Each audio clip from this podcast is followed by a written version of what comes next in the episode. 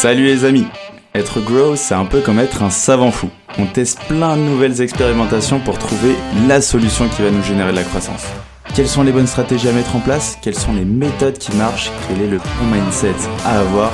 C'est l'objectif de Conseil de Growth, répondre à une problématique bien précise avec des solutions concrètes que tu peux implémenter dans ton business dès demain. Je suis Alexis Bouvet, cofondateur de la marque Tailleur et de l'entreprise Gross Hiring et je te souhaite la bienvenue dans ce podcast qui t'apporte un maximum de conseils pour booster ta croissance. Bonne écoute Bonjour à tous, bienvenue dans un nouvel épisode de Conseil de Growth. Et aujourd'hui, on est en compagnie de Fabien, fondateur de Spendways, euh, qui va nous expliquer tout simplement comment on va réussir à craquer et à s'attaquer à n'importe quelle niche grâce, grâce au contenu. Euh, Fabien, du coup, a une énorme expertise sur la partie SEO et c'est un sujet qui euh, te passionne. Donc, je suis très content de t'avoir aujourd'hui. Déjà, Fabien, comment tu vas? Salut Alexis, bah écoute, ça va très bien. Et toi? Euh, Yes, très bien, très bien en direct euh, du Brésil, donc euh, ça ne peut aller mieux. Et pas mal de travail, mais on est dans, mon cadre, donc ça va. Bon, bah, pareil. Je suis à Lisbonne, on va, on va le faire en français, on va pas le faire en portugais. Hein. c'est vrai. C'est vrai que du coup, toutes les personnes autour de nous parlent portugais, quoi, au final. Du coup, bah, trop bien. Est-ce que tu peux te présenter rapidement, Fabien, pour ceux qui nous écoutent et qui ne te connaissent pas encore? Ouais. Bah, écoute, moi, je suis un mec euh, assez hybride entre marketing et tech. Donc, dans, dans ma vie pro, j'ai fait beaucoup de, de produits, de marketing euh, avec du dev. Euh, et puis, un jour, ça m'a conduit à monter une boîte qui s'appelle s'appelle Advisor, dans laquelle j'ai fait beaucoup de produits, j'ai fait beaucoup de, de leads sur la partie marketing. Et puis, après ça, voilà, j'ai continué, j'ai bossé en tant que euh, head of marketing euh, dans une boîte qui s'appelle GreenCube, qui est basée dans le sud de la France et qui fait du e-commerce. Et puis aujourd'hui, en fait, je me suis lancé en solo après, après ces aventures avec des salariés ou en tant que manager. Je me suis, euh, je me suis lancé solo dans, sur un site qui s'appelle spendwest.com et qui est, un, qui est un média en fait en finance personnelle. Génial. Ça, c'est super intéressant.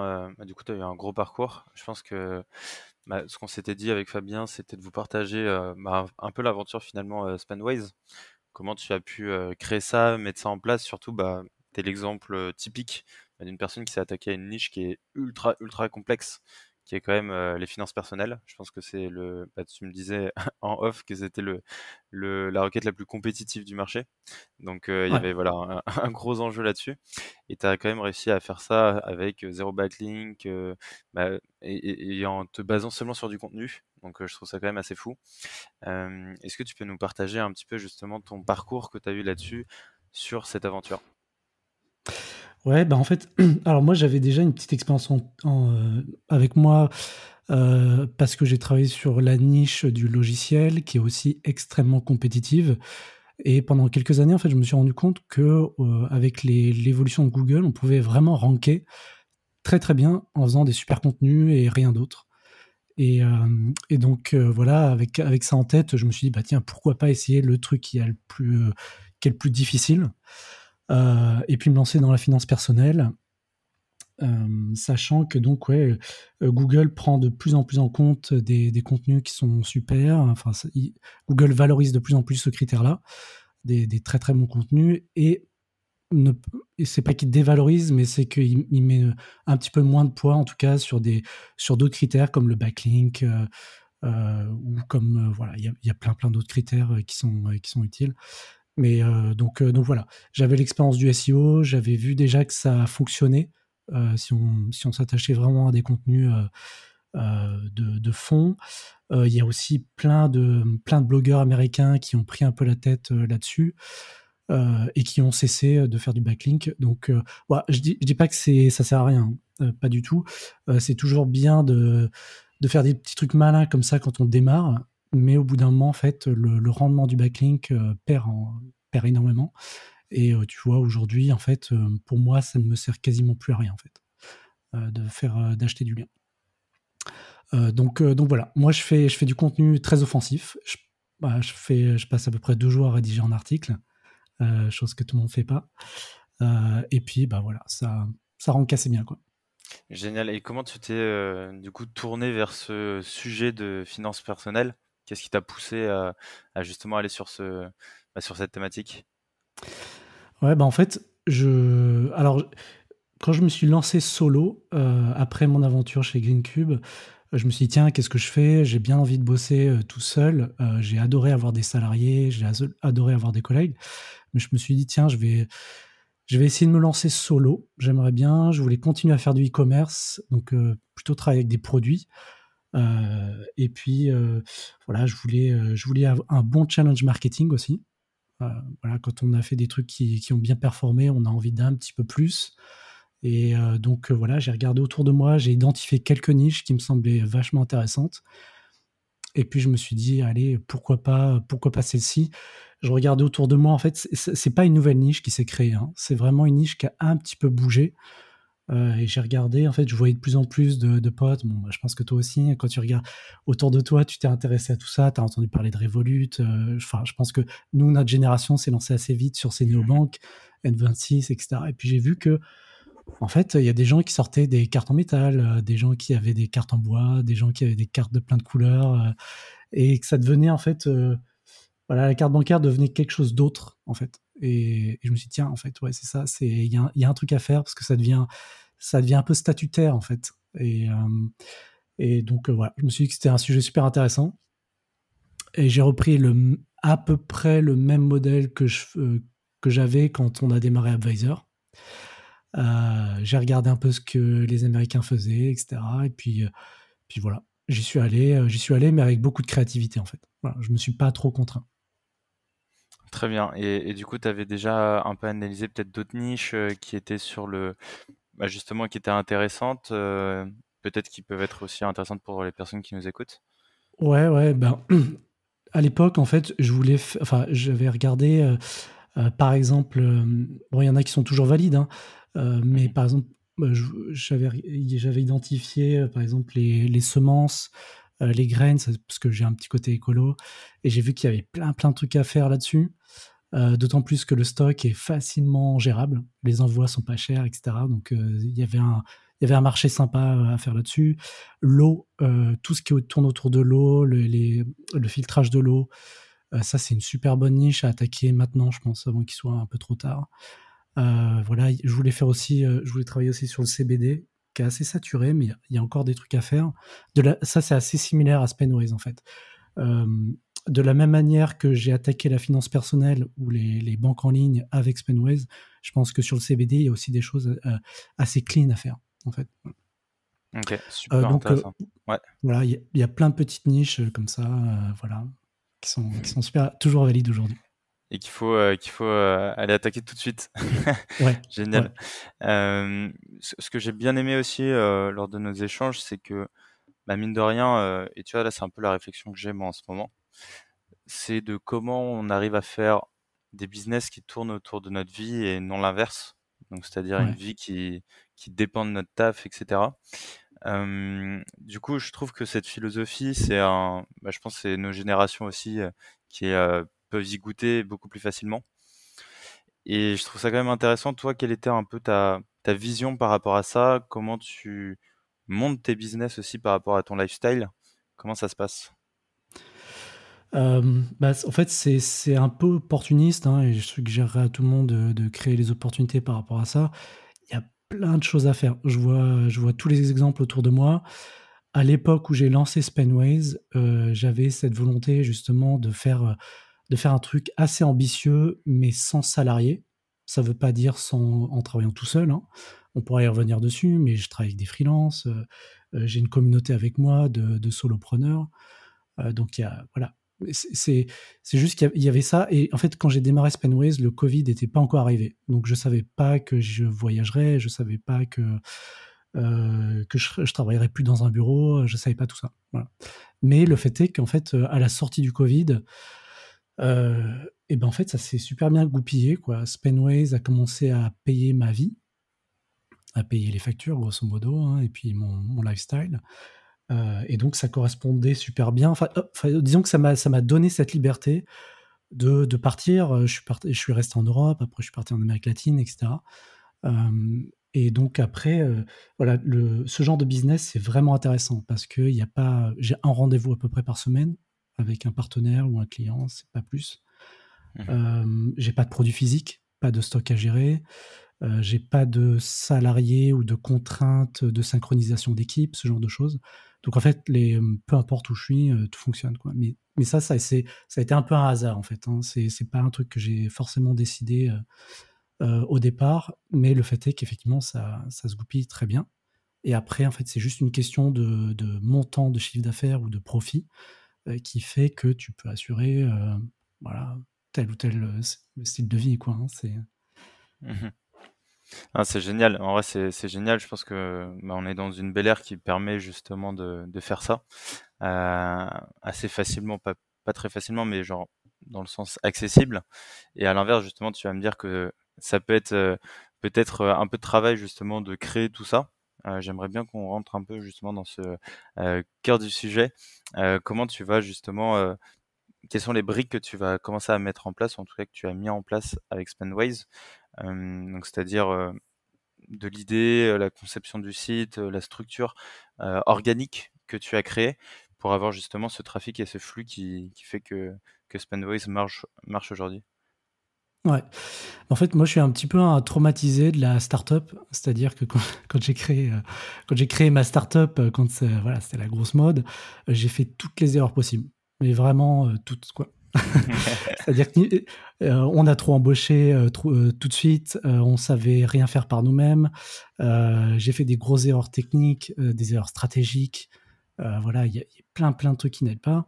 Et donc j'ai gardé ce petit trauma, mais avec beaucoup de tendresse. Hein. Je dis trauma, mais c'était une belle époque. Hein. et donc du coup, bah moi, je me rappelle, enfin j'ai commencé dans un café hein, avec on va dire, en, cernant un peu ce que je voulais faire, l'objectif que je voulais avoir, que je voulais atteindre, pardon. Et, euh, et j'ai fait, donc j'ai vraiment bootstrappé, mais avant même d'avoir commencé quoi que ce soit. Mmh et j'ai regardé, je me suis dit, bah tiens, euh, sur quoi je veux me faire plaisir?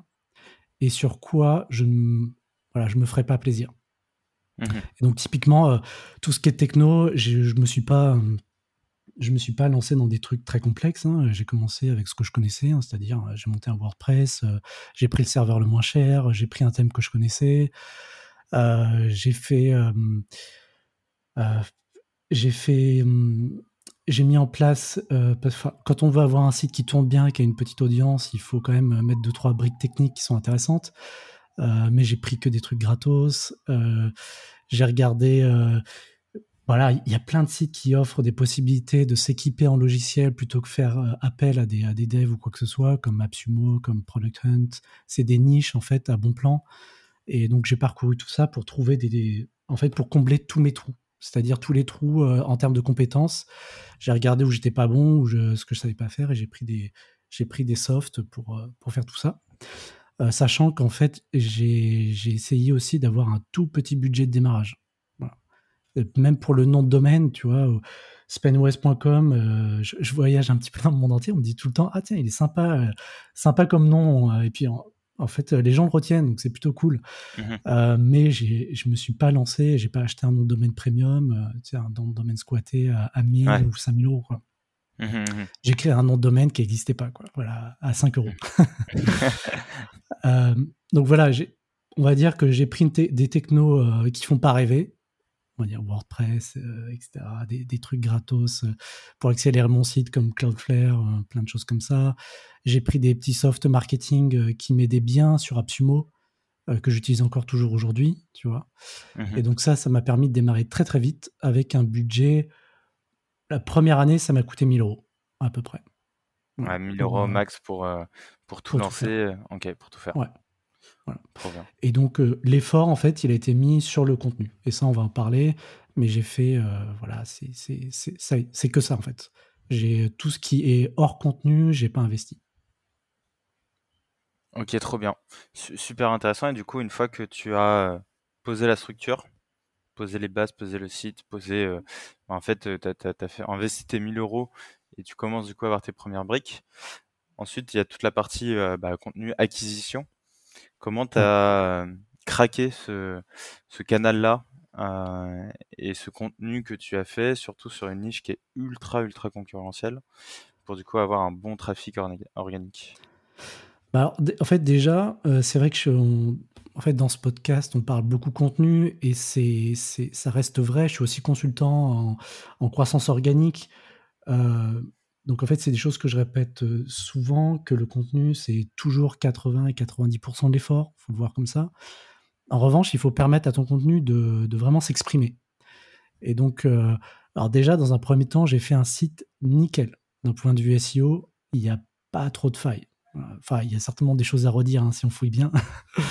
Euh, mais euh, grosso modo, j'ai fait, j'ai fait cette base-là. Et puis après, j'ai fait des tests. En fait, j'ai, euh, me suis pas lancé à fond sans savoir si je pouvais, si je pouvais faire quelque chose. Et donc j'ai fait, en fait, moi ce que je voulais faire déjà, c'est positionner des listes de produits. Ça c'était mon, mon truc parce que je, ça, je savais que c'est avec ça que je ferais de l'argent. Donc typiquement, euh, tu vois, carte bancaire, euh, carte crypto, carte bancaire euh, pour voyageurs, carte de crédit, etc. Donc ça, c'est des, des, catégories de produits. Et je voulais ranker sur Google avec ce genre de, choses. Donc j'ai fait des tests en fait. Et j'ai pris des, des sous-sous-niches. Donc j'en ai identifié quelques-unes. À l'époque, par exemple, je m'étais lancé avec les cartes crypto. Tu vois, j'avais rencontré, rencontré un gars à Lisbonne qui, qui, qui, était un, qui était à fond sur les crypto-monnaies. Et il me dit, tiens, tu devrais, tu devrais mettre faudrait créer du contenu sur les cartes crypto. Donc j'en ai, euh, j'ai ranké numéro un pendant très très longtemps avec cette niche. Donc là, je me suis rendu compte qu'effectivement, euh, je pouvais ranker avec ce type de contenu. Et, c'est à partir de là que j'ai fait des, nouvelles, euh, des nouveaux tests. Et après, pareil sur les, sur les articles, sur les pages produits, sur des articles, j'ai fait aussi quelques tests. Et quand j'ai vu que j'y arrivais avec une toute petite autorité, avec un nouveau site que j'ai vraiment créé de zéro, hein, donc autorité zéro, trafic zéro, aucun passif. Euh, je me suis rendu compte que bon, je vais pas citer d'autres euh, les copains d'internet, euh, mais mais j'arrivais à vraiment à talonner des, très bons quoi. Et à ce moment-là, je me suis dit bon bah c'est bon, all in.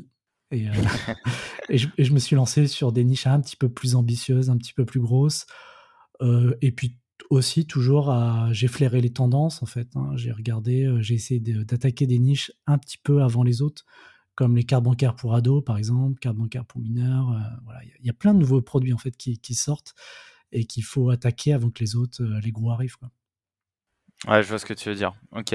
Euh, donc tu t'es positionné euh, comme ça et, concrètement sur euh, bah, le contenu que tu as créé, les pages que tu as mises en avant, etc. Quelles sont les, bah, les recommandations que tu peux dire sur cette partie acquisition que du coup bah, les personnes qui nous écoutent pourraient mettre en place? Ouais. Donc, alors, outre, outre le fait d'avoir un site qui est, qui est, vraiment nickel, et je pense que ça, c'est vraiment accessible à n'importe qui, hein, avec un petit WordPress, avec les, les bonnes pratiques de base. Hein, c'est il euh, faut, juste éviter les erreurs, hein, les grosses erreurs, mais ça, tout le monde, euh, je pense que tout le monde le fait après. Euh, je dirais qu'en fait, il faut, il faut raisonner plutôt en termes de contenu qu'en termes d'articles. En fait, je le dis parce que je vois souvent cette erreur-là. et en fait, quand on, quand on attaque un contenu, on a, une, on a un mindset qui est un petit peu différent. C'est-à-dire que attaquer un article, en fait, c'est trop littéraire, c'est trop basique. Alors qu'attaquer un contenu, déjà, on réfléchit complètement différemment. C'est-à-dire que, tu vois, je te parlais par exemple de catégories, de pages produits, d'articles, ce genre de choses. Ben, en fait, pour chaque, pour chaque requête, il y, a un, il y a un type de contenu qui est attendu. Donc ça, je dirais que c'est la première chose. Et structurer un peu votre site en fonction de ça. C'est très structurant, c'est pour ça que je commence avec ça. C'est que c'est très structurant pour le, l'UX de votre site. Et des types de contenus, il y en a, il y en a plein. Hein a plein, plein, plein, donc je ne vais, pas, tous les citer là.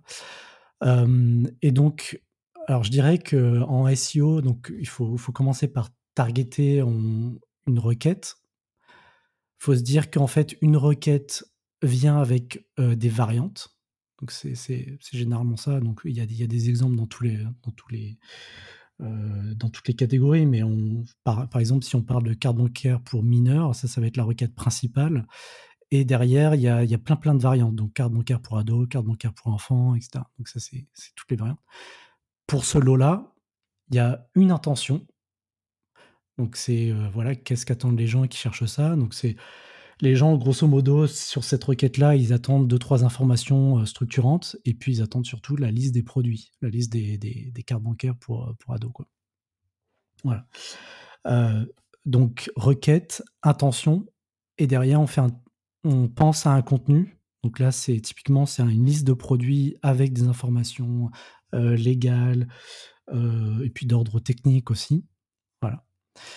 Et après, bah, une fois qu'on a ça en tête, on peut vraiment s'attaquer au contenu. Et donc là, on passe à la rédaction et on passe au design, etc. Donc c'est pas, voilà, et encore une fois, quand on garde le, concept de contenu en tête, on pense pas uniquement rédaction, mais on pense aussi, euh, voilà, euh, on pense vraiment copywriting euh, au sens où on essaie de convaincre, on essaie d'utiliser les bons mots, on structure son contenu de la, bonne manière, on utilise aussi les visuels qui sont ultra importants. Dans tous mes contenus, par exemple, il y, a des, images, mais qui sont des images utiles. Bah, c'est pas des images qui sont là juste pour, pour plaire à Google. C'est vraiment des images utiles. je fais des petits tools aussi, très souvent. Ça, c'est un truc, c'est un petit, truc que les gens peuvent mettre, euh, ceux qui nous écoutent, ils peuvent mettre ça en place euh, bah, voilà, dans, dans, leur contenu. Hein. Par exemple, si tu cherches. Dire un petit tool, ouais. Si tu cherches, par exemple, euh, tu vois, on va dire combien coûte un ado par mois sur Google. je pense à ça parce que c'est des, des, articles que j'ai écrits, mais c'est un peu vieux, donc voilà, on reste dans la thématique ado. combien coûte un ado par mois, par exemple Donc tu vas certainement tomber sur Spainways en premier. Pourquoi cet article il marche euh, Parce que j'ai vraiment décomposé la, logique, en fait. J'ai répondu de manière vraiment structurante à, cette intention. Et dedans, j'ai mis un petit simulateur. Mais le simulateur, je l'ai fait sur euh, spreadsheet. Ça m'a pris, euh, allez, on va dire 15 minutes à faire. Et en fait, Google, il voit ça. Il voit que les gens parcourent, l'article et qui vont jusqu'à un certain niveau, parce que Google, c'est aussi Chrome. Hein. Donc, il voit comment l'article est parcouru, comment il est consommé, qu'il y a quelqu'un qui clique sur un lien, ah, c'est un spreadsheet, c'est aussi Google. Hein. Euh, donc ça, généralement, pour donner des petits coups de boost à, des articles, voilà, faut, faut faire ce genre de truc, faut être, faut être malin, quoi. Et donc ça, en fait, si tu penses en termes d'articles, tu, tu penses pas à ce genre de choses, mais si tu penses en termes de contenu et de consommation de contenu, c'est là où tu arrives vraiment à, à, trouver ce genre de petites astuces. Et donc ça, je le fais tout le temps. Hein. Je fais tout le temps. Tu peux chercher aussi, par exemple, le contrat par an, par an ado. Je fais des petits aussi des, petits contrats euh, pré-assignés avec son enfant. Tu vois, des choses comme ça, quoi. Génial. Et, du coup, après bah, le contenu que tu vas créer, euh, est-ce que tu as un nombre de mots que tu vas suivre? Euh, Est-ce que tu as des, pareil, des, des choses que tu fais forcément sur ce contenu-là?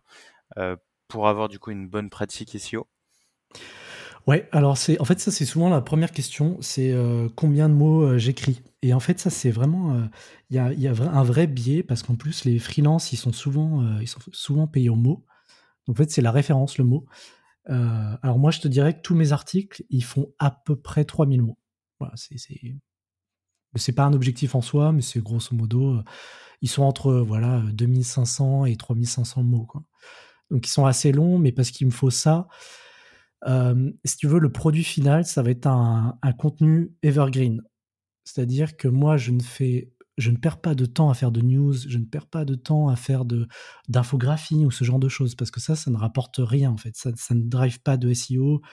Euh, il fut une époque en fait où ça, aidait vraiment au maillage interne. Ça permettait d'ajouter de la sémantique à, ton, à ton site. Ça permettait de faire vraiment des, des cocons, ça permettait de faire du maillage. Aujourd'hui, c'est bien moins le cas. Donc moi, un nouveau conseil que je pourrais donner, c'est faites des contenus evergreen. Donc là, par contre, c'est vrai qu'on passe dans une autre dimension. Euh, euh, c'est des contenus qui, font, qui doivent faire référence sur leur sujet, qui sont intemporels. Et, donc ça, ça veut dire bah, bien, bien couvrir le sujet. Quoi. Donc en, en moins de, voilà, en moins de 2000 mots, vous y arriverez certainement pas. Et si vous passez, s'il y a quelqu'un derrière vous qui passe avec 3000, 4000 mots, il va certainement faire mieux. Quoi. Mmh ok. Trop bien. Et mmh, du coup, une fois qu'on a créé notre, bah, notre contenu, qu'on a toute la, toute la phase visible qui est créée, quelle est après, du coup, la partie, on va dire, conversion que tu as mis en place? Comment tu vas faire en sorte que ton contenu convertisse? Est-ce que tu as des funnels que tu as pensé Comment euh, comment t'actionnes ça? Ouais, alors Ça, en fait, c'est la partie super intéressante. Et pareil, elle est elle est souvent négligée. Et en fait, c'est assez intéressant parce que tout le monde fait la course au trafic. Et je le comprends quelque part parce que c'est facile à vendre, en fait, quand on même moi, si je dis à mes partenaires tu vois, par exemple, au jour enfin, au moment où on se parle là, Spainways, il fait à peu près, 50 000 visiteurs uniques par mois. Et donc, c'est plus facile, de venir vers un partenaire en lui disant: «Tiens, mon site, il fait 50 100 000, 200 000 visiteurs par mois». En revanche, ça ça ça n'indique rien sur le revenu que vous allez faire. par exemple, si je rank sur une requête, très, très généraliste de type, wiki, voilà, ou par exemple, j'ai un article qui fonctionne très bien sur les IBAN Revolut, impossible à monétiser ça. Pourtant, je fais un trafic, je fais un trafic très bon là-dessus. Donc voilà, je, dirais déjà choisissez la, bonne requête qui est, intéressante à monétiser. Ah, ensuite, au niveau du copywriting, effectivement, il faut répondre à l'utilisateur, donner ce qu'il faut à Google et puis toutes ces choses-là, tout ce qui est évident. Mais il faut aussi être malin, c'est-à-dire dans la rédaction de son article, il faut déjà penser à la conversion. Et donc moi, ça m'arrive souvent de pousser des produits de manière assez subtile. J'essaie de le faire de manière toujours assez subtile dans mes contenus. Par exemple, quand je travaillais à l'époque sur des logiciels open source, voilà, je disais pourquoi c'était bien, etc. Mais je conduis, je j'amenais toujours l'utilisateur vers des logiciels payants quand même. Voilà. Faut pas être trop brutal dans le copywriting, mais faut, faut, faut être malin quand même et le faire. Donc déjà, ça c'est la première chose en termes de conversion.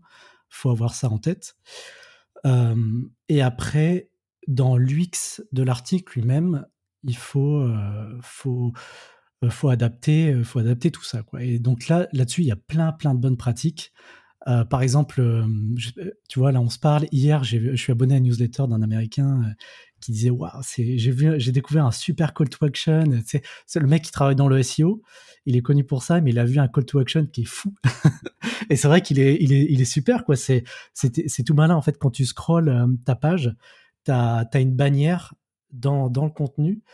Et quand tu arrives sur le call to action, en fait, tu as tout qui se noircit sauf le call to action. Et donc, ça le, c'est, pas, ah c'est, super, c'est super doux, euh, mais ça le met vraiment super bien en évidence. Et c'est, tu vois, t'as beau être pas très concentré, quand tu arrives, quand tu scrolls, tu, bah, en fait, tu, tu vois ce call to action et t'as envie de cliquer, quoi. Donc ça, c'est un super exemple. Et, tu vois, ça, c'est un mec qui fait du SEO, euh, qui, qui, repère ça. Parce que je pense qu'on a un petit peu, on a un petit peu l'œil, vu qu'on est vraiment à fond dans les contenus, on, est, on a l'œil.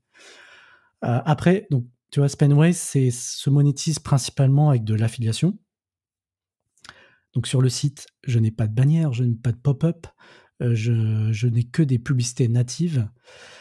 Euh, et donc, quand tu fais de l'affiliation, ce qui est bien, c'est d'avoir un appel à l'action qui est clair et qui n'est voilà, qui n'est pas, on va dire, qui n'est pas intrusif, mais qui est omniprésent.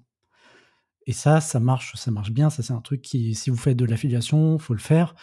Vous faites un super, et en plus, ça vous soulage parce que quand vous faites votre contenu, vous pensez vraiment, vous pensez vraiment en fait à, faire le super, à faire le meilleur contenu du monde. Et en fait, votre publicité, elle est en marge de, ce contenu-là. Donc, en fait, il y a une, ça, vous libère en fait d'un poids. donc, dans l'affiliation, il y a ça. Après, euh, euh, si la monétisation, c'est plus la pub, bon, bah là, faut pas hésiter. En fait, faut mettre, euh, faut mettre du AdSense un peu partout. C'est comme ça. Voilà, c'est, faut pas en avoir peur. Hein. Ça fait moche, mais ça marche. Ça n'empêche pas de lire le contenu. Après, euh, il y a aussi un super business model qui marche de plus en plus, c'est la newsletter. Euh, donc, qui dit newsletter dit contenu limité. Donc là, il faut jouer sur la frustration, c'est-à-dire bloquer, bloquer la lecture et puis avoir une, une pop-over qui, voilà, qui couvre toute la page, etc. Donc voilà. Aujourd'hui, moi, Spenway, c'est l'affiliation. Donc, partout où vous irez sur mon site, il y aura, la lecture sera agréable, mais vous aurez forcément un call to action qui sera, euh, peu importe sur mobile ou sur desktop, et qui sera, qui sera là. Quoi. Qui sera là, totalement, parce que c'est quand même euh, l'objectif euh, final de tout ça. trop trop cool. Bah, merci Fabien, en tout cas, tu nous as confié énormément de billes. c'est génial. Je sais pas si tu avais des derniers conseils peut-être à nous partager. Et après, il y a une dernière question à chaque fois que j'aime bien poser. c'est si tu as un dernier conseil d'amis pour ceux qui nous écoutent. Ok, alors, euh, bah, des petits conseils, j'en aurais pas mal, mais je dirais, euh, quand on fait du, contenu, généralement comme ça, euh, ça s'adresse à des gens qui sont un peu introvertis, et j'en fais partie. Donc je pense que c'est bien de, créer une structure, en fait, c'est toujours très très sain. donc moi, par exemple, j'ai un, super dashboard j'ai mis un petit peu de temps à le faire quand j'ai démarré mon site, mais dès le premier jour, je me suis fait un petit dashboard avec mes KPI à l'intérieur, donc avec mes, chiffres, euh, mes stats de mon site et les chiffres financiers. Et ça, ça m'aide vraiment énormément. Une, fois, une fois par mois, j'ai l'impression d'être dans un mini codir, en fait, si tu veux. Ça me prend une demi-heure à, à, compléter, puis à regarder, à lire et à comprendre. Euh, donc, euh, mais ça, ça m'aide vraiment beaucoup à me structurer, à me dire euh, bon bah voilà, là faut que je me bouge les fesses, ça c'est bien, ça c'est pas bien, etc. Et donc, quand vous faites votre dashboard, ce qui est bien, c'est d'avoir un l'accord métrique. C'est ça qui va en fait, ce, qu'on appelle aussi la North Star Metric. C'est qui va driver vraiment toutes les autres. Et ça, c'est ça, ça marche du feu de Dieu. Donc, euh, trouvez votre, euh, votre North Star Metric. Si vous faites de l'affiliation, c'est certainement le earning per click. D'accord Donc, ça, c'est vraiment clé. Si vous faites de la pub, voilà, ce sera autre chose. Euh, donc voilà, si j'ai un conseil à donner, c'est structurez-vous, créez-vous un petit, un petit cadre, un petit dashboard que vous faites tous les mois, et puis restez pas seul dans votre coin. moi, il y a cet été, je me suis dit, j'apprends plus rien, en SEO et autres. Donc j'ai créé un petit groupe d'entrepreneurs et puis tous les mois on se parle et c'est vraiment, c'est vraiment super. On, s'apprend plein de trucs et j'ai voilà ça, ça remplace les collègues en fait qu'on peut avoir et qui, nous apportent beaucoup quoi.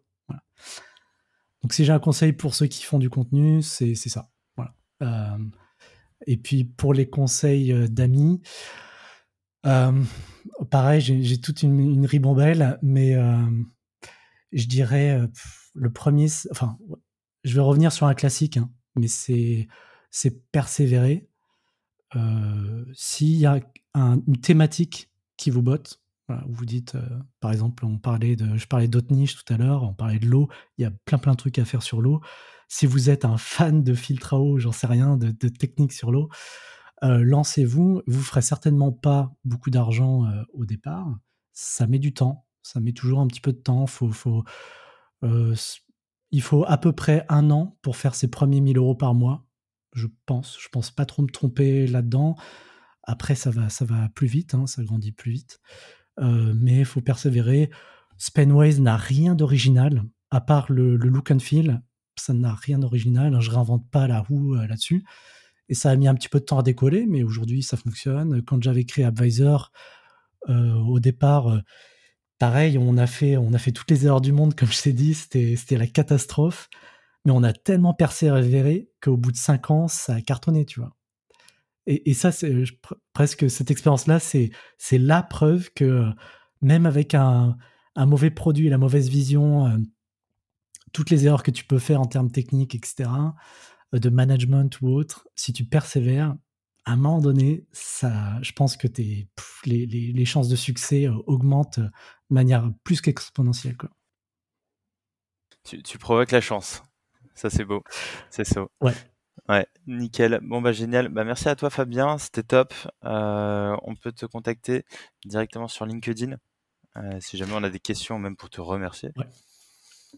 Et puis, puis sinon, je te dis à très vite et prends soin de toi. Merci beaucoup, Alexis. À très bientôt. Génial. Salut, ciao. Ciao. J'espère que cet épisode t'a apporté de la valeur. Si tu veux me motiver et me soutenir pour faire encore plus de contenu, tu peux mettre 5 étoiles sur Apple Podcast et me confier tes problématiques en commentaire. Tu peux aussi le partager autour de toi si tu penses qu'il peut aider. On se retrouve la semaine prochaine pour un nouvel épisode. En attendant, prends soin de toi.